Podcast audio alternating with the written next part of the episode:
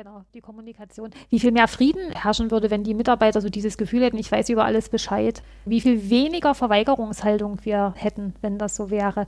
Wie viel mehr motivierte Leute wir im Unternehmen hätten.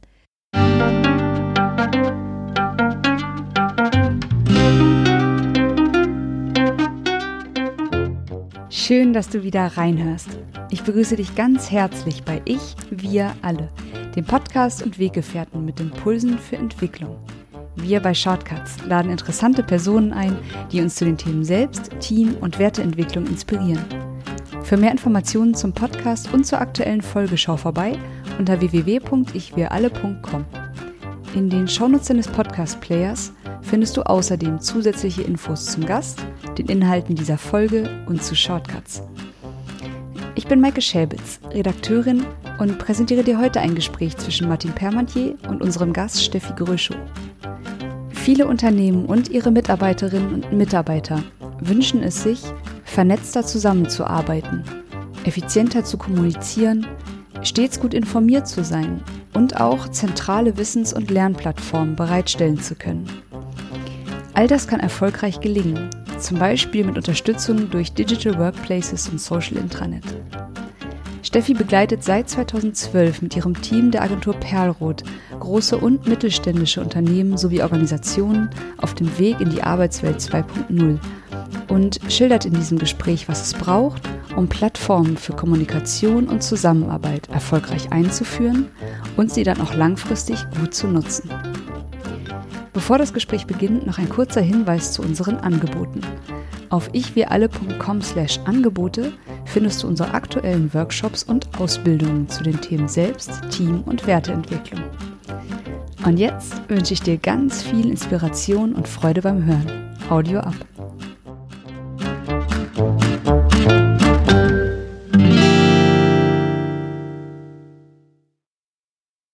Hallo, ich begrüße heute bei Ich für alle Steffi Gröschow von Perlroth, der Agentur für Collaboration und Communication. Hallo Steffi.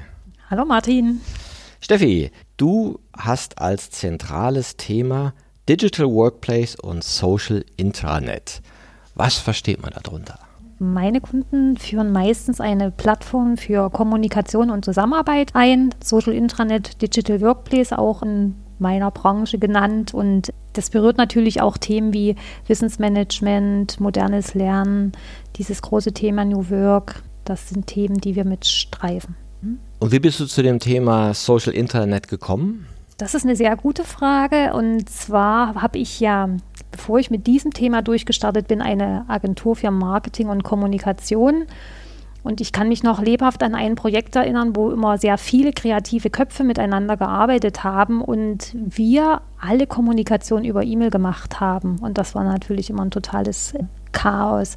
Hat lange gedauert, diese CC-E-Mails. Es war einfach nervenaufreibend und ich habe selber gemerkt, ich würde eigentlich sehr gern arbeiten wollen. Und kurze Zeit später bin ich im Zillertal im Skiurlaub gewesen und wir waren eingeschneit und ich war gezwungen, mit meinen anderen Pensionsleuten den ganzen Tag eigentlich in der Hütte zu bleiben.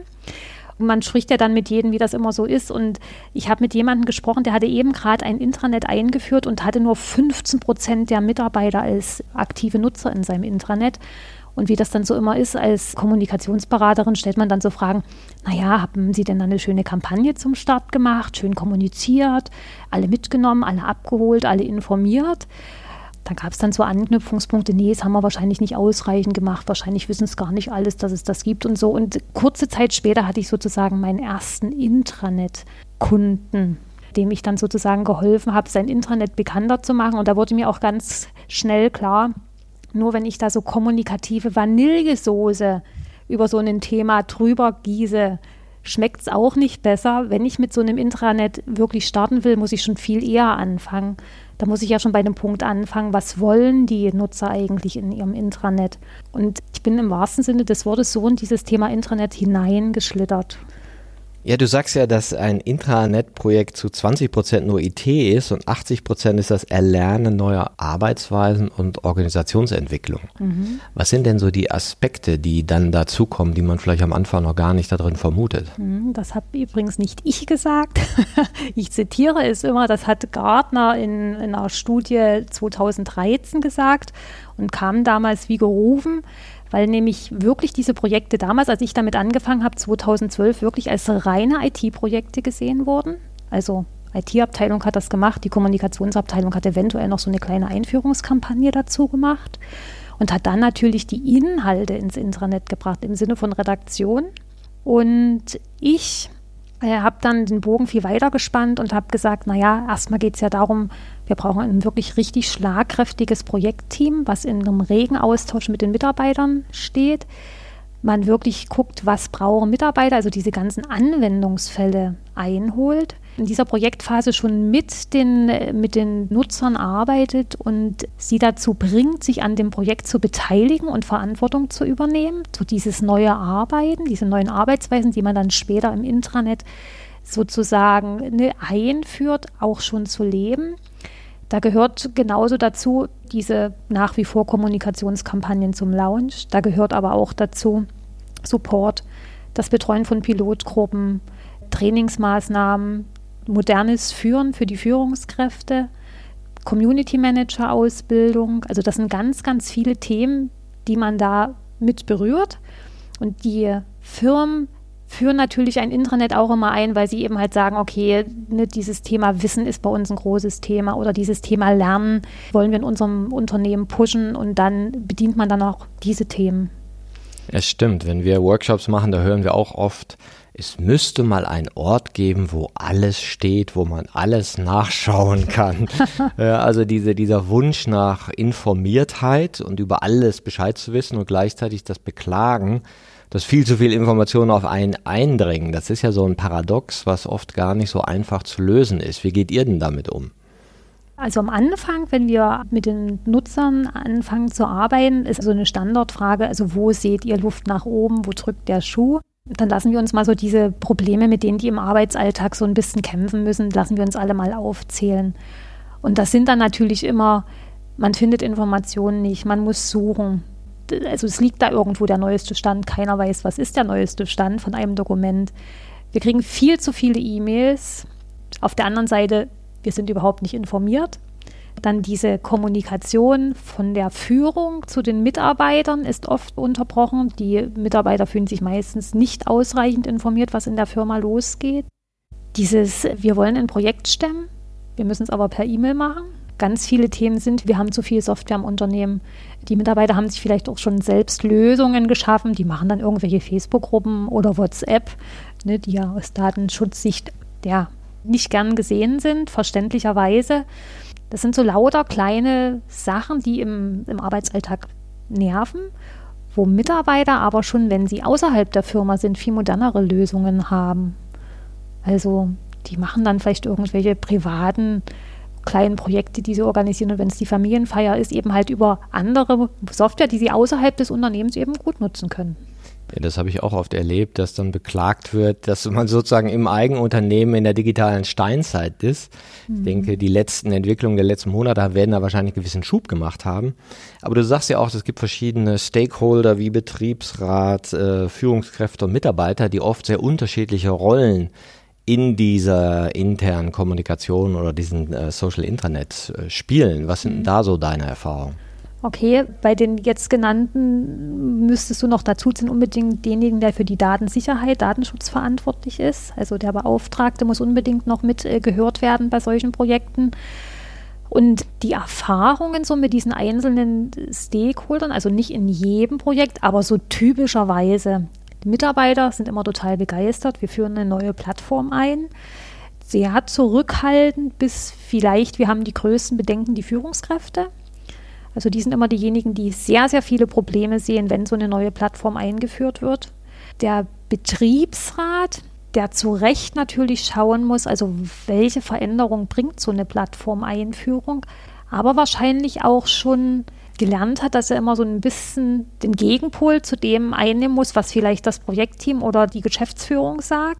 Meistens gibt es ja auch so kleine Machtkämpfe zwischen dem Management und dem Betriebsrat. Die poppen natürlich dann in so einem Intranet-Projekt auch immer wieder auf. Ja, so das sind so die Kräfteverhältnisse, in denen man dann agieren muss und wo man natürlich auch viel Überzeugungsarbeit leisten muss und eigentlich dafür sorgen muss, dass am Ende so eines Projektes, obwohl das ja eigentlich nie zu Ende ist, aber der Einführung wirklich alle mit so einer Win-Win-Situation rausgehen. Was sind denn so typische Vorbehalte, die von Führungskräften kommen gegen ein Social Intranet? Also was ich bei Führungskräften immer, immer wieder merke, ist so dieses Problem, ich habe keine Zeit dafür. Und das kommt mir manchmal so ein bisschen vor wie, mein Fahrrad hat einen Platten, also habe ich jetzt keine Zeit zu reparieren und ich schiebe es. Was ich eigentlich damit sagen will, ist, also es gibt eine Menge Sachen, die so ein Intranet befeuern könnte, wo eine Intranet-Einführung wirklich eine super Lösung wäre, um den Führungskräften eben halt auch Zeit, Aufwand, Mehrarbeit und so weiter zu sparen, wo sie aber noch nicht richtig ran wollen, wo man eben halt auch sehr viel dafür sorgen muss, dass sie es eben mal erleben können, diese Vorteile. Sie haben meistens Probleme mit diesem Kontrollverlust. Also jetzt ist es ja immer so, die Führungskraft macht die Ansagen und das sickert dann nach unten durch. Und jetzt ist es ja immer so, durch so ein Netzwerk könnten ja eigentlich die Mitarbeiter sich noch besser miteinander austauschen und die Führungskraft ist so ein bisschen außen vor. Also das ist so ein, ich habe Kontrollverlust. Noch ein großes Problem, was immer noch so herrscht, ist, ja, meine Mitarbeiter, die arbeiten ja dann gar nicht mehr, die datteln ja dann nur noch. Die sind ja dann nur noch im Intranet unterwegs und chatten das sind so, glaube ich, so, so diese drei Hauptthemen, die Führungskräfte mitbringen. Und man darf es nicht schönreden, es ist wirklich so, wenn so eine Plattform eingeführt ist oder eingeführt wird, es kommt natürlich erstmal so ein bisschen Unruhe ins Unternehmen. Es läuft ja dann nicht mehr alles so wie vorher. Es ist ja eine Veränderung. Und zu Recht ist es dann so, dass dann auf einmal ein höherer Zeitaufwand ne, im Raum steht, dass Mitarbeiter auf einmal trainiert werden müssen, vielleicht auch vorübergehend mal unproduktiv sind, weil sie ja auch umlernen müssen. Und ich meine, alle Mitarbeiter sind ausgelastet. Jetzt kommt noch so ein Projekt obendrauf. Das ist schon eine Schwierigkeit. Aber trotzdem denke ich, am Ende gewinnen eigentlich alle davon. Und es lohnt sich wirklich, so ein Projekt anzugehen und sich darauf einzulassen. Ja, ich finde dein Beispiel sehr schön mit dem Fahrrad. Da würde man ja auch sagen, wenn derjenige sein Fahrrad repariert, boah, jetzt sitzt der ja auch noch rum die ganze Zeit ne, und frickelt an dem Fahrrad rum. Warum schiebt er das nicht weiter? Ja, ja weil er eben nicht sehen kann, nachher geht es halt mit einer anderen Geschwindigkeit los. Und ich glaube, für viele ist das so, wenn man dann einmal sowas eingeführt hat und sagt nachher, wie konnten wir früher so arbeiten? Warum haben wir uns diese tausenden E-Mails hin und her geschickt? Das war ja totaler Wahnsinn. Ne? Da habe ich vielleicht noch mal eine ganz gute kleine Nebengeschichte. Also ich habe bei einer Firma 2013 habe ich ein Intranet eingeführt und wir haben von Anfang an dieses Projektmanagement damals in Yammer gemacht.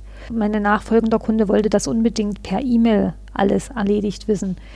Das war für mich ein totales Chaos. Da habe ich so richtig gemerkt, von einem total schnellen Projektmanagement wieder zurück zu diesen E-Mails und das ist der Punkt gewesen, wo ich mir geschworen habe, also entweder will der Kunde wirklich ernsthaft so eine Plattform einführen und dann machen wir das in dieser neuen Software oder ich kann diese Projekte nicht machen. Also Projektmanagement per E-Mail ist nicht mehr. Da hat man so richtig eben halt gemerkt, was es bedeutet, wenn man uneffektiv arbeitet mit E-Mail. Ja, ich denke auch, das sind ja die sogenannten Pseudo-Effizienzen, ja, wo man glaubt, effizient zu sein. Ich sag mal, man schiebt das Fahrrad durch die Gegend, aber schaut auf vieles nicht hin und schafft diese Scheineffizienzen, ja, weil sie einfach gewohnt sind, weil man es immer so gemacht hat und da eben äh, das Gefühl von Kontrolle hatte. Und das finde ich auch mal interessant, diesen Punkt zu überbrücken, also wirklich zu erkennen, was machen wir dann nicht mehr, weil oft wird ja dieses Neue, ach, jetzt das auch noch wahrgenommen, ne? Aber was alles wegfällt, wird ja oft nicht gesehen. Und da fand ich interessant, dass ihr ja auch zur Einführung von so einem Projekt ein Planspiel entwickelt hat. Was lernt man denn in so einem Planspiel? Genau dieses Planspiel, das richtet sich vor allen Dingen an diejenigen, die so ein Projekt stemmen müssen, also das Projektteam.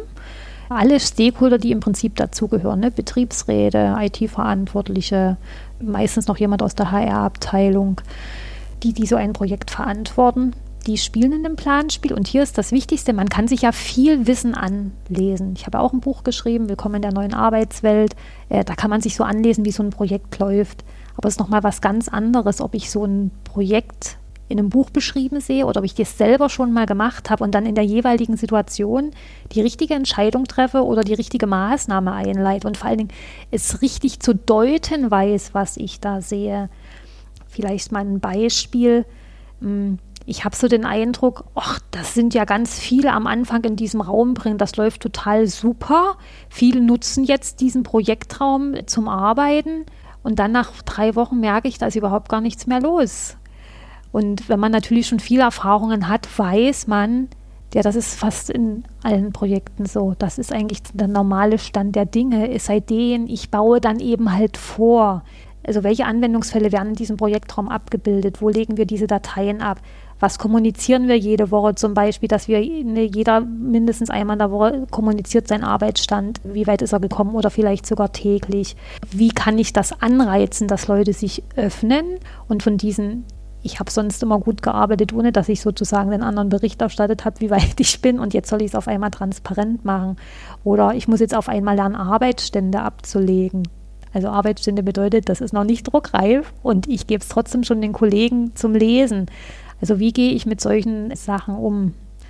Ja, das hat man ja auch in vielen der agilen Werkzeuge. Also nehmen wir Scrum als Beispiel, wo man ja auch im Daily sich irgendwie ein bisschen nackig machen muss und sagen, so weit bin ich, das habe ich geschafft, das habe ich nicht geschafft. Und das ist ja für viele auch eine Umstellung und hängt ja auch davon ab, welche Art von Verbesserungskultur es dem Unternehmen gibt.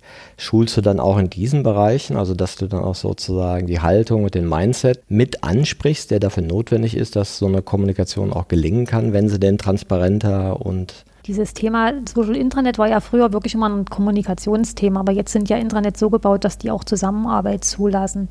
Also unabhängig davon, es gibt immer so drei Sachen, die ich berücksichtigen muss. Das ist das Mindset, das Toolset und das Skillset. Toolset, also je mehr Leute jetzt die Social-Media-Kanäle außerhalb des Unternehmens nutzen, desto schneller kommen die in dieses Toolset rein.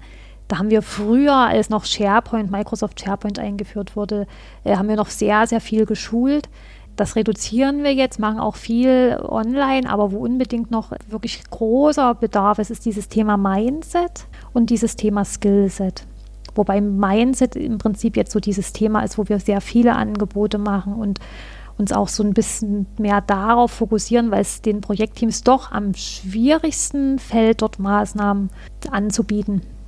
Jetzt hast du ja gesagt, die Mitarbeiter sind oft begeistert aber die Widerstände kommen dann eher so aus, ich sag mal, den politischen Lagern, Betriebsrat, Datenschutzbeauftragter, Führungskräfte. Ne? Und das finde ich ja auch manchmal interessant, dass diese Art von Vorschriften und Regularien, die da erfunden werden, sich ja oft nach der Ausnahme richten. Was könnte passieren, wenn? Und dadurch haben wir oft Korsetts, die viel zu eng gestrickt sind, weil sie immer von dem ich sag mal, schlechten Beispiel ausgehen, was dann vielleicht einmal im Jahr vorkommt, wo man sagen kann, ja, lass es doch vorkommen, Hauptsache die anderen können flexibel arbeiten. Wie geht ihr denn mit diesen Vorbehalten um? Hm. Vielleicht erzähle ich mal so aus einem Projekt. Also wir haben bei einem Projekt, was wir 2019 gestartet haben, haben wir von Anfang an schon beim Kickoff, wo sich das Projektteam nur getroffen hat, den Betriebsrat mit eingeladen und haben dann in den folgenden Anforderungsworkshop auch immer mindestens einen Vertreter vom Betriebsrat mit dabei gehabt, damit die ganz transparent sehen, was machen wir im Unternehmen, was haben wir vor. Und dann ging es darum, die Software auszuwählen. Selbst da haben wir den Betriebsrat gesagt, Achtung, Achtung, wir wollen Koyo einführen. Seid ihr damit einverstanden, obwohl wir das nicht hätten müssen? Also da ist der Betriebsrat an dem Punkt, welche Software ist er nicht mitbestimmungsberechtigt.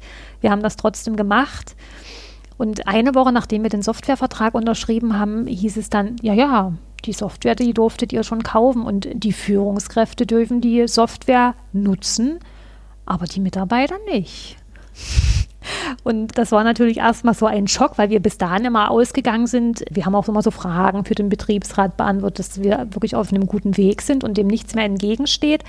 Aber nein, wir mussten dann noch mal eine Runde einbauen. Jetzt musste der Betriebsrat wirklich noch mal gucken, welche Rahmenbedingungen müssen wir schaffen, damit diese Software dann wirklich für die Mitarbeiter genutzt werden darf. Da spielen ja so eine Sachen rein dürfen die auf ihren privaten Geräten darauf zugreifen. Darf ein Mitarbeiter in der Pause oder zum Feierabend in das Intranet reingucken oder ist das verboten? Also ganz, ganz viele kleine Sachen. Und es gibt jetzt diese Woche dann noch eine große Verhandlung mit dem Betriebsrat, um diese Dinge abschließend zu klären. Und ich habe natürlich auch überlegt, diese vielen kleinen Fragen, die die geschrieben haben und dieser zum Beispiel, die Intranet-Nutzung ist freiwillig was ja eigentlich gar nicht geht, weil das soll ja als fester Kommunikationskanal, in, das kann dann nicht freiwillig sein. In der Freizeit kann die Nutzung freiwillig sein, aber während der Arbeitszeit, das ist nicht freiwillig. Das ist ein neuer Kommunikationskanal, da müssen alle ran. Also das sind solche Sachen, dass wir die regeln können, die aber wirklich für Leute, die in der Produktion sind oder Leute, die in der Pflege sind und Leuten, die im Büro sitzen, ja schon mal unterschiedlich sind, weil die ja unterschiedliche, also das Intranet unterschiedlich genutzt wird und viele ja gar keinen Arbeitsplatz haben, wo sie auf das Intranet zugreifen können.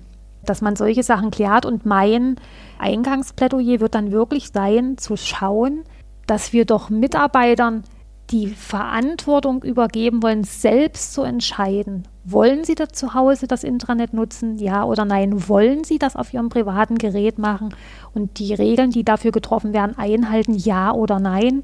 Oder machen sie es nur in der Firma?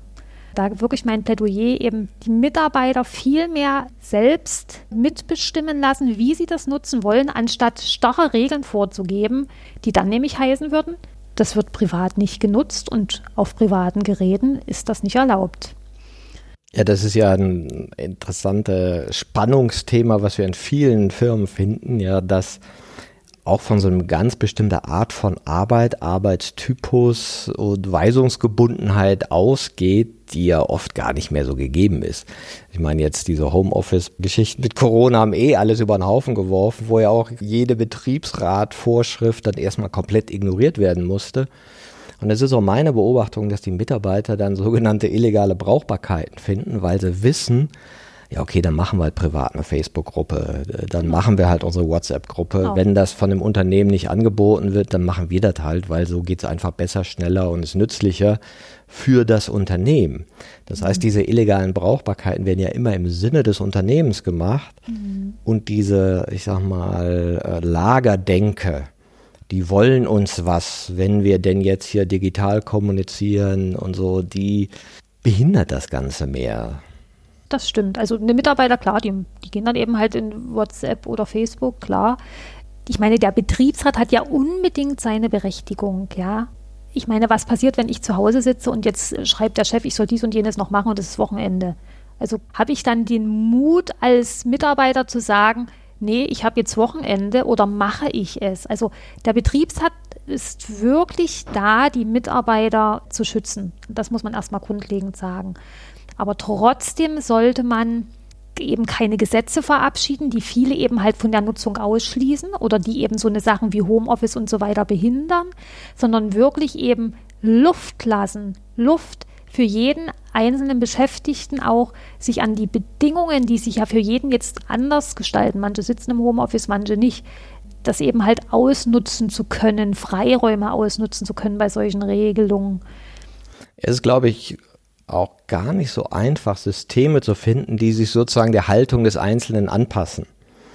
Bei uns sagen wir jetzt zum Beispiel, arbeite wann du willst, wo du willst, mhm. mach wie du willst. Mhm. Ja, und äh, das ist für manche unvorstellbar.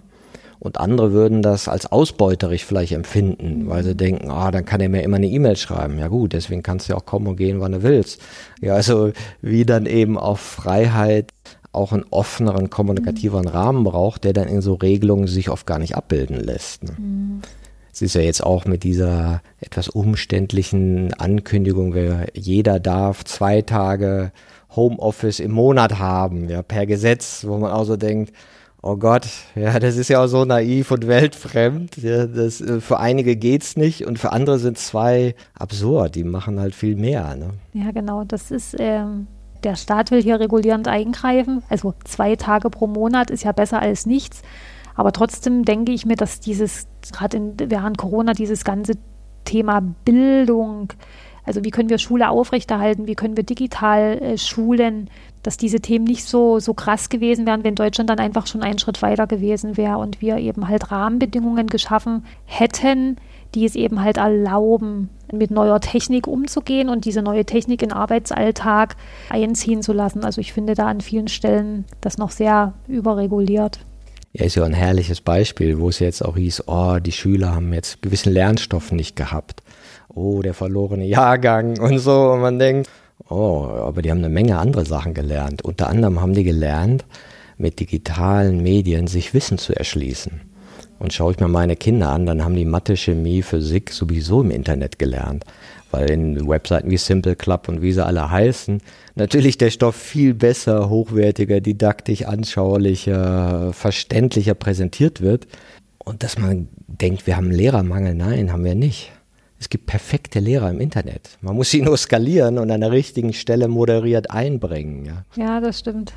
Da sind ja viele Eltern auch sehr engagiert gewesen und das sind ja auch viele Schulen, die einfach neue Wege ausprobiert haben und die auch von Corona dann letzten Endes profitiert haben.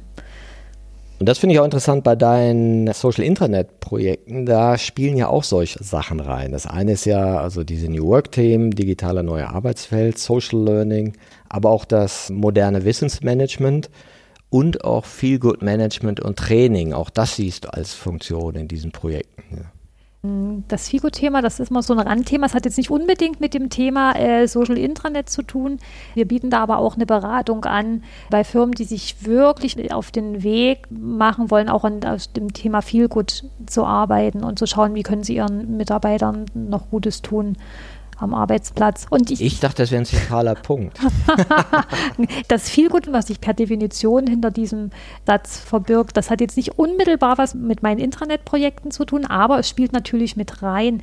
Ich sehe sowieso das Thema, wir brauchen eine Kommunikations- und Zusammenarbeitsplattform. Das spielt sowohl in dieses Thema New Work mit rein, als auch in dieses Thema Feelgood. Ich weiß überhaupt gar nicht, wie Unternehmen heute noch ohne so eine Plattform kommunizieren und zusammenarbeiten können. Also es ist mir unbegreiflich, wie das funktionieren kann in der heutigen Zeit. ja, ja, das ist ja oft so bei solchen Sachen, wo man denkt, warum habe ich das nicht vor Jahren schon gemacht? Ja, genau.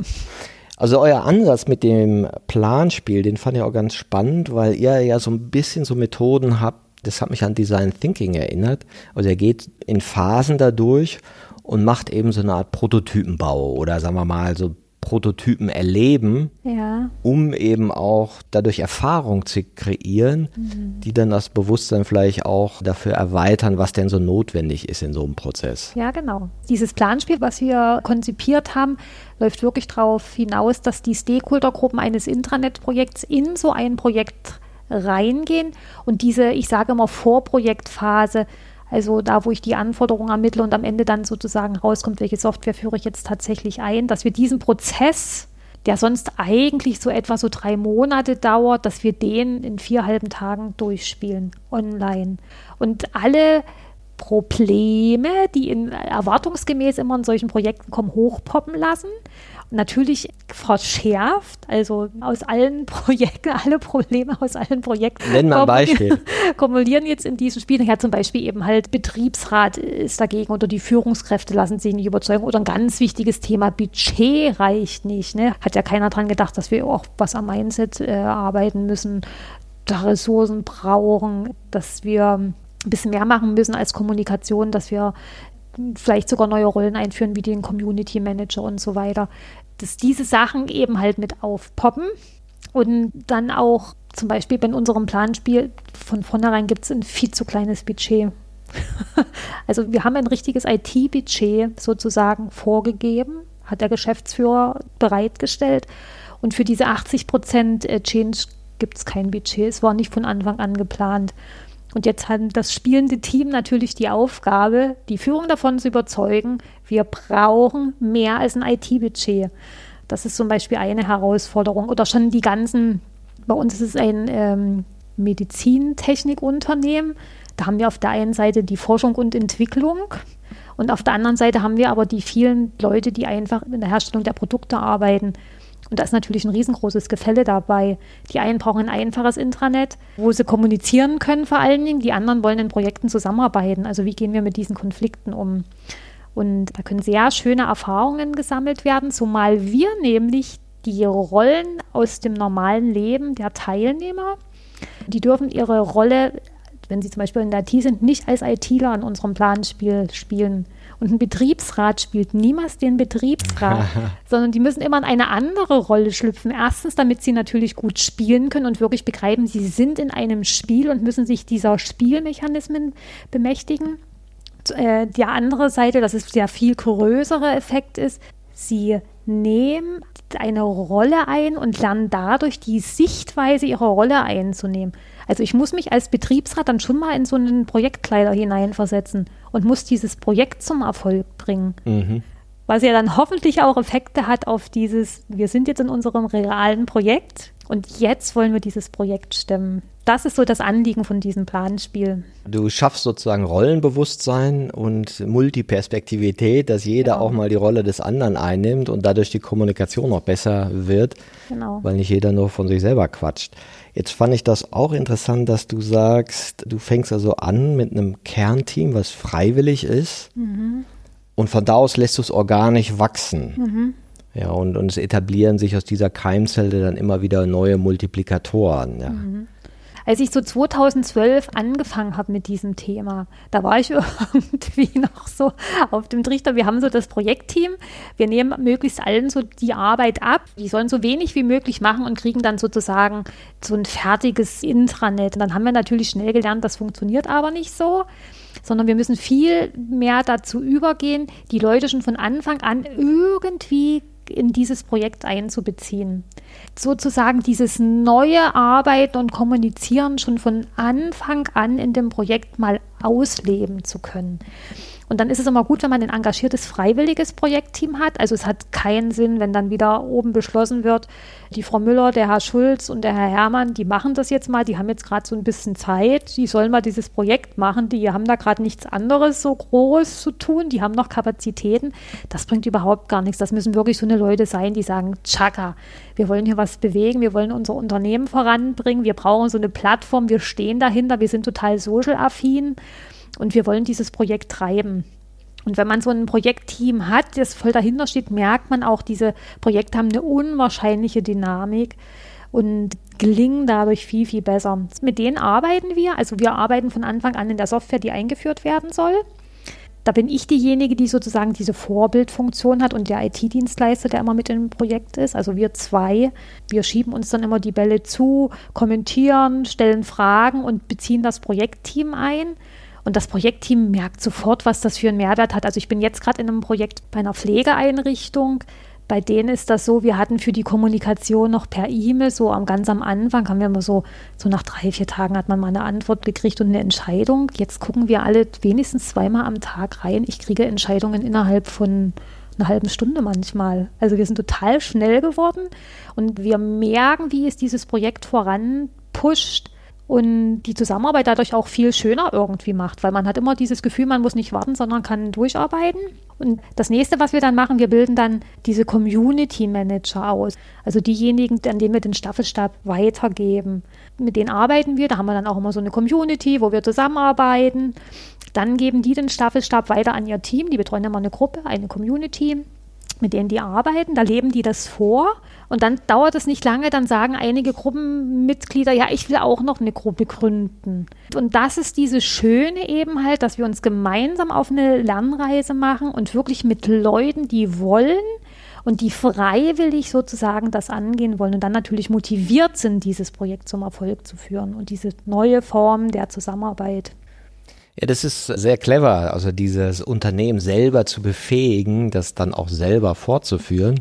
Ich weiß, als ich mal eine Agentursoftware eingeführt habe, sagte mir der Anbieter, ja, die Einführung bei 50 Prozent der Agenturen funktioniert das nicht. Die kriegen das nicht eingeführt. Ich dachte, wie kriegen das nicht eingeführt? Ich dachte, wenn man eine Software hat, dann benutzen die alle und alles gut. Ja, und dann ist mir aber klar geworden, was das heißt eine Software einzuführen, eine Kommunikationssoftware, also Kommunikation zu verändern. Und da ist es dir ja auch ein Anliegen, sagst du, dass die Mitarbeiter sich mit dieser Software selbstverantwortlicher erleben und sich damit auch selbst ermächtigen können, weil sie natürlich auch mehr gehört werden und mehr Einfluss haben. Genau, also der erste große Effekt, den ich immer so sehe, Mitarbeiter wissen viel besser Bescheid, was in dem Unternehmen passiert. Ich habe immer auch so ein schönes Beispiel von einem Projekt.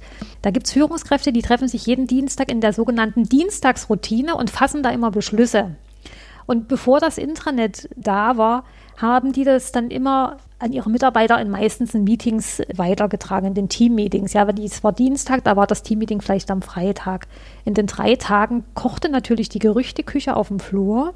Und dann kam es zu solchen Effekten. Flurfunk, einige Mitarbeiter wissen mehr als die anderen Teams. Und es entstanden wirklich dann eben halt auch Gerüchte, was jetzt war und was nicht wahr ist. Und wir haben das ganz schnell umgedreht und haben gesagt, okay, wir machen jetzt jeden Dienstag nach der Dienstagsroutine einen kurzen Bericht im Internet. Also die Führungskraft, die für das Thema verantwortlich ist, macht einen ganz kurzen Bericht im Intranet, was wurde festgelegt und was ist neu. Das hat den Vorteil, wir brauchen keinen Flurfunk mehr, weil jeder Mitarbeiter geht ins Intranet und kann sofort lesen, was ist beschlossen worden und was für Konsequenzen hat das für mich.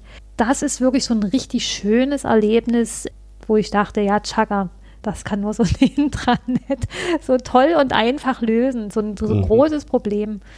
Wenn du jetzt zum Abschluss drei Tipps geben könntest, worauf sollte man unbedingt achten, wenn man sagt, okay, wir machen unsere interne Kommunikation digitaler, wir machen ein Social Intranet.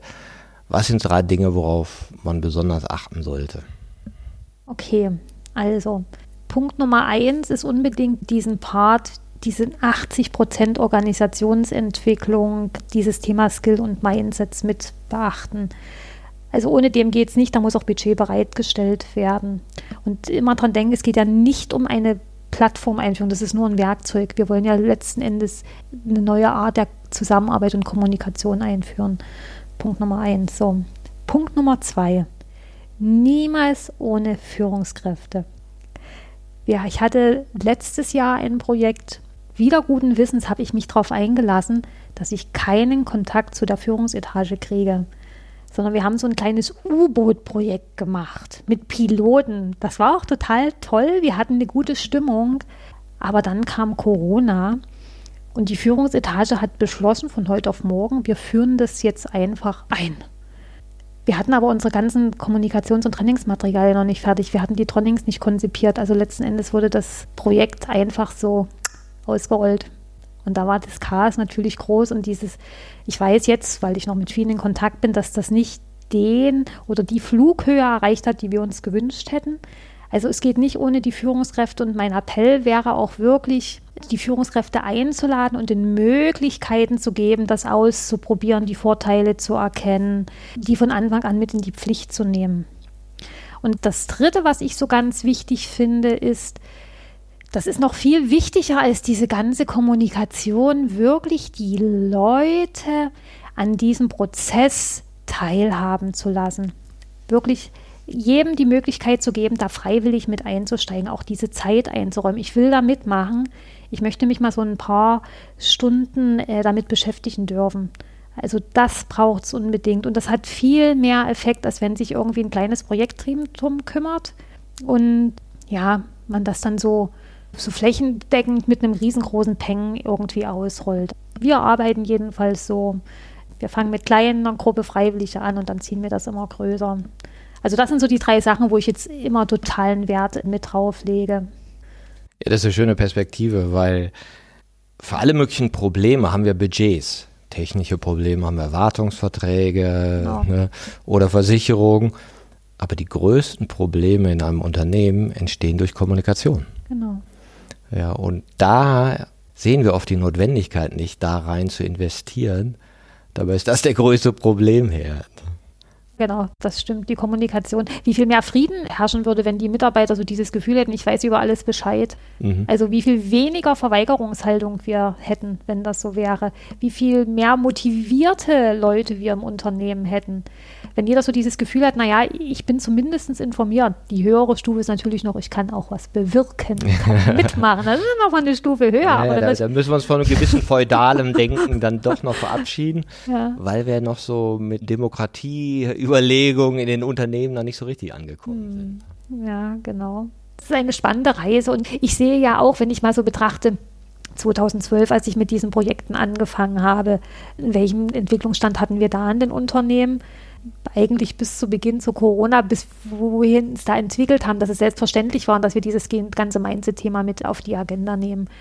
Dann kam leider Corona und dann ging es wieder zurück in, wir machen da nur Technikprojekte draus. Mhm. Wo ich aber jetzt schon wieder gerade am Wirbeln bin und sage, nee, nee, das reicht nicht. Wir können jetzt nicht bloß die Software dahin knallen. Das können nicht jetzt wieder reine IT-Projekte wie 2012 sein, sondern wir sind jetzt im Jahr 2020 und gleich in der Zukunft. Wir müssen das Projekt ganzheitlich angehen und da gehört das eben halt mit dazu. Ja, weil ich glaube auch, was wir früher oder später merken werden, das eine ist ja, ich sag mal, Unternehmen am Laufen halten und die, ich sag mal, Projekt Kommunikation aufrechtzuerhalten und das andere ist natürlich die soziale Kommunikation auch wieder in ein Unternehmen zu bringen, die ja jetzt durch das verteilte Arbeiten teilweise verloren geht und damit auch eine gewisse Bindung verloren geht. Was ist so dein Ausblick so auf die nächsten Jahre?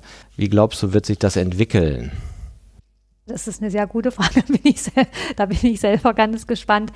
Also ich glaube, dass jetzt viele Firmen mehr und mehr begreifen, dieses Thema New Work, das betrifft uns alle. Ich meine, das ist ja jetzt ein Thema, was in jeder Firma irgendwie eine Rolle spielt. Und immer mehr machen sich auf diesen Weg.